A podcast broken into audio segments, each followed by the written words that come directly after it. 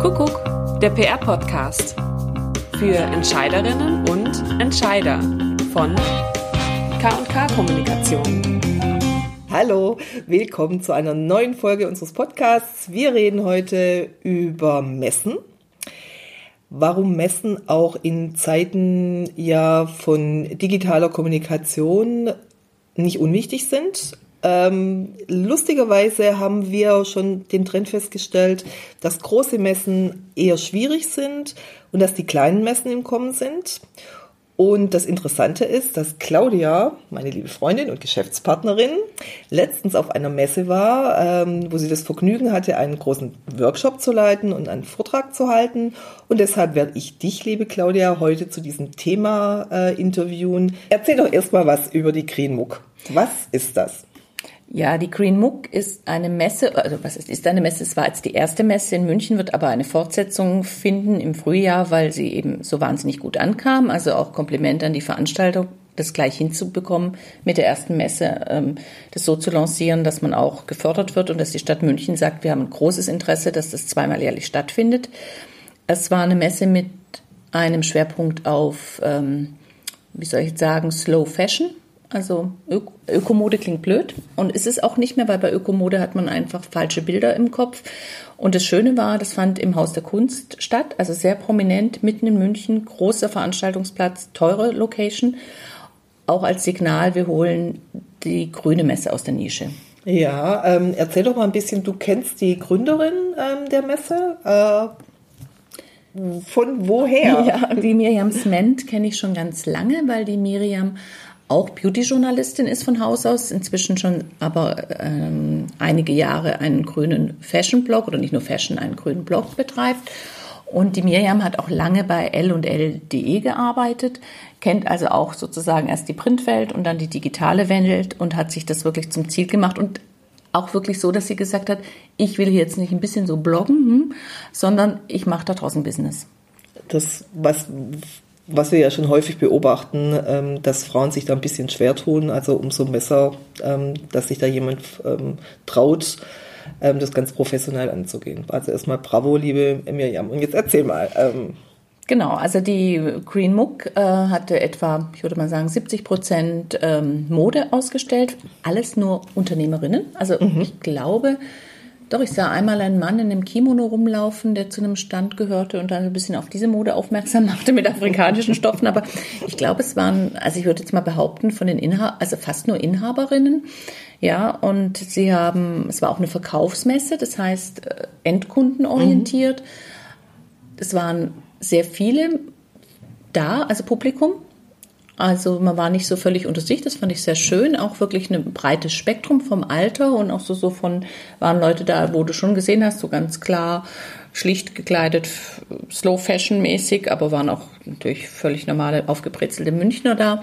Ähm, und am Nachmittag zur Eröffnung waren auch Blogger und Journalisten da zur Pressekonferenz, hat auch wirklich eine große mediale Beachtung gefunden, weil die Süddeutsche hatte auch im Vorfeld berichtet.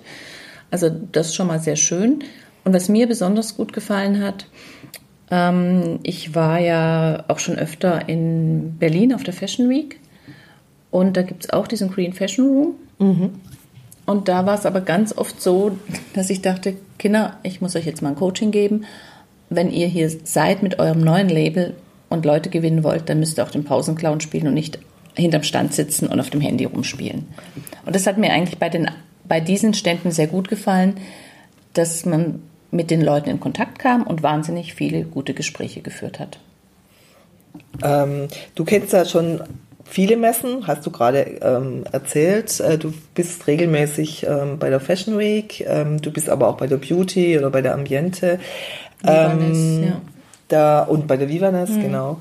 Ähm, was ist denn daran jetzt so anders gewesen? Also du hast schon erzählt, ein bisschen viele kleine Marken, aber es diese Verschränkung von ähm, bestimmten Aspekten hat dich so ähm, beeindruckt. Ja, also ich glaube, der Vorteil war tatsächlich, dass es eine Verkaufsmesse war, so dass die Leute auch auf Aktion aus waren und dass du dann auch ein bisschen Aktionen am Stand hattest. Ja, hätte auch sogar noch ein bisschen mehr sein können. Also Queen Clam aus Augsburg hat dann geschminkt zum Beispiel, ja, die vertreiben ähm, Slow Beauty oder grüne, grüne Marken. Mhm.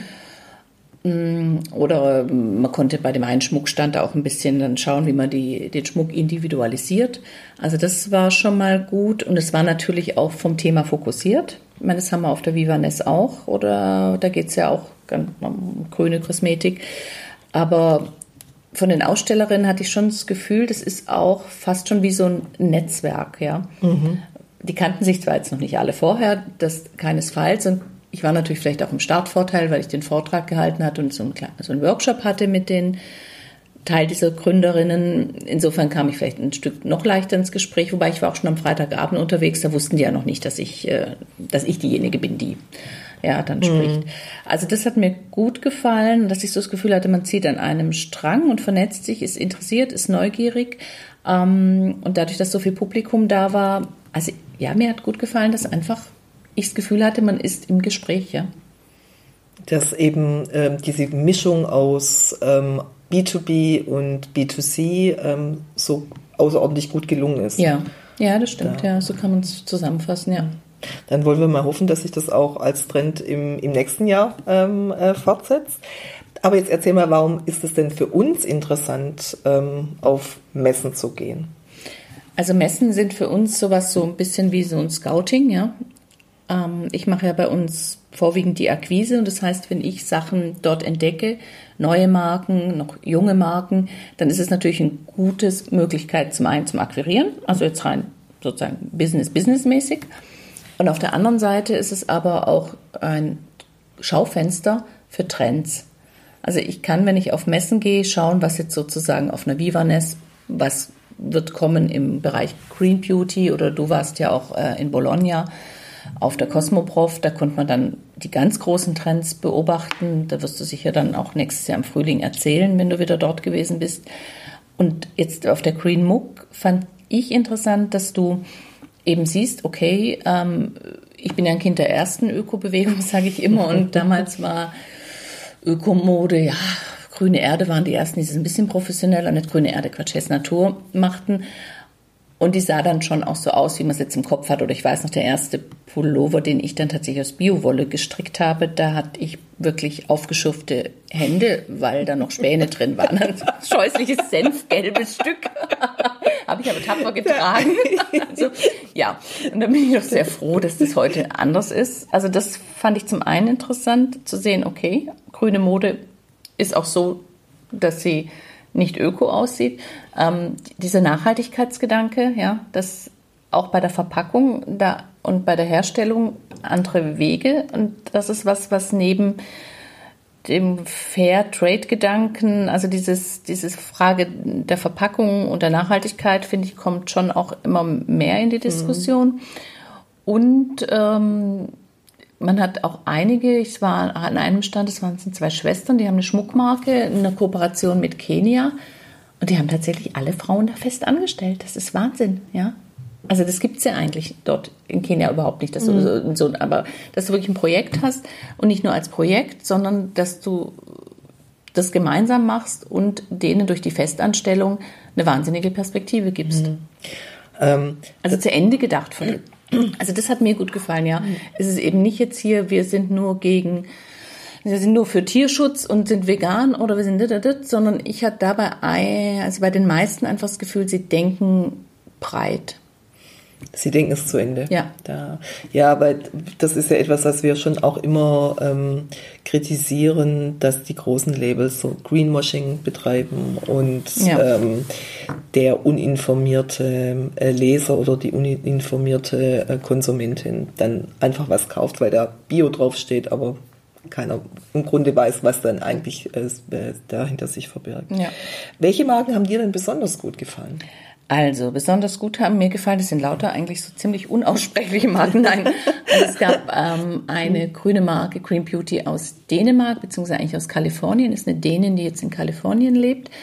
Die hat ein kleines Sortiment, Raw heißt es, mit 2a. Mhm. Und das waren, also ich habe mir dann tatsächlich auch eine Reinigung, ein Reinigungsöl gekauft mit Kohle drin und ähm, riecht wahnsinnig fein. Ich bin da empfindlich, weil Verfaller ja gerade auch mit dem Relaunch nochmal echt äh, sich selbst übertroffen hat, finde ich, bei den Düften. Aber das war jetzt auch ein Duft, den ich sehr, sehr fein fand. Und das heißt ja schon was, wenn ich dann auch was kaufe, weil eigentlich sind wir gut versorgt durch unsere Kunden.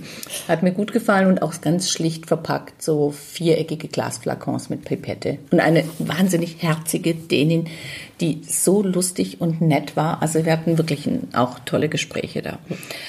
Dann diese Schmuckmarke aus Kenia oder beziehungsweise aus dem Münchner Umland und Kenia. Ähm, das sind zwei Schwestern, Hitu, also da nicht die zwei A, sondern die zwei U, I, die zwei I.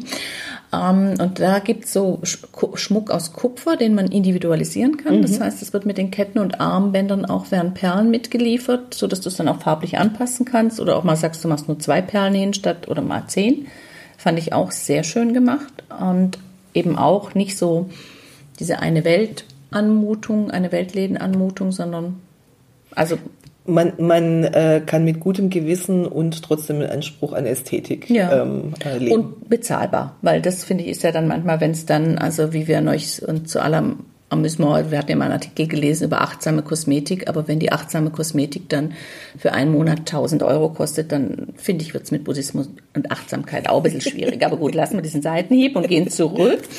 Ähm, und dann gab es auch noch ähm, einen Laden, den kenne ich, oder ein Label, den Laden kenne ich schon länger aus München.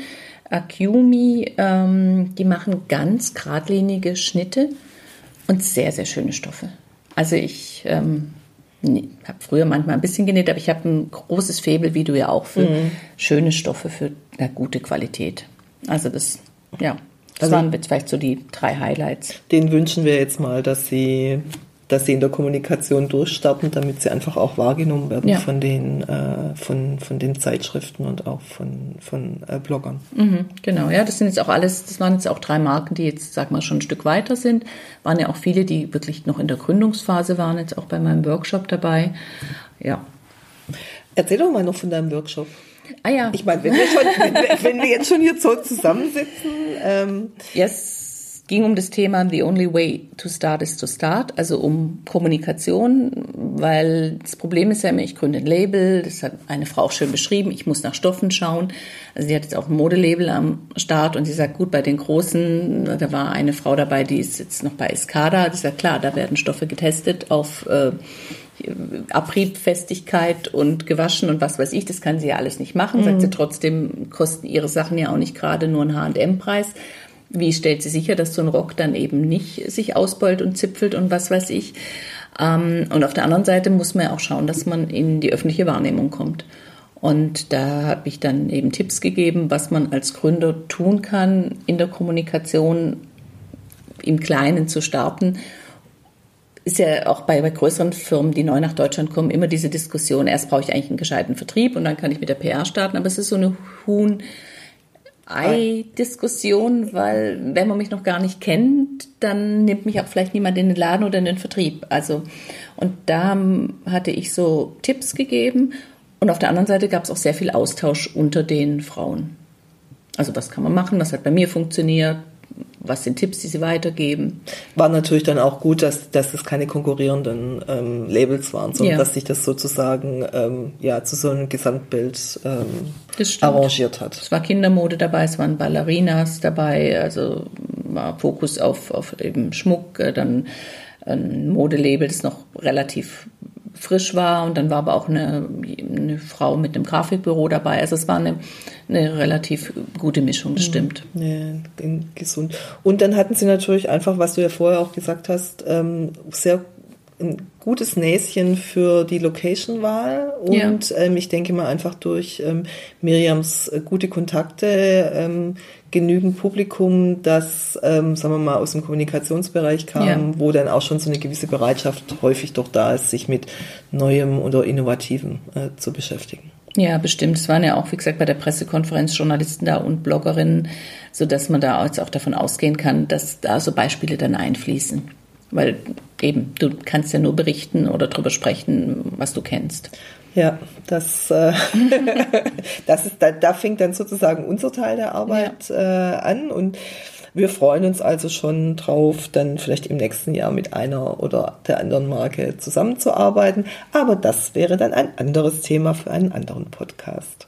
Genau, wir sind jedenfalls wieder dabei dann bei der Green MOOC, auch im Frühling. Und bis dahin werden wir sicher auch noch ein paar andere Messen auch berichten. Auf jeden Fall. Ja, das Ja. war's für heute. Ähm, vielen Dank fürs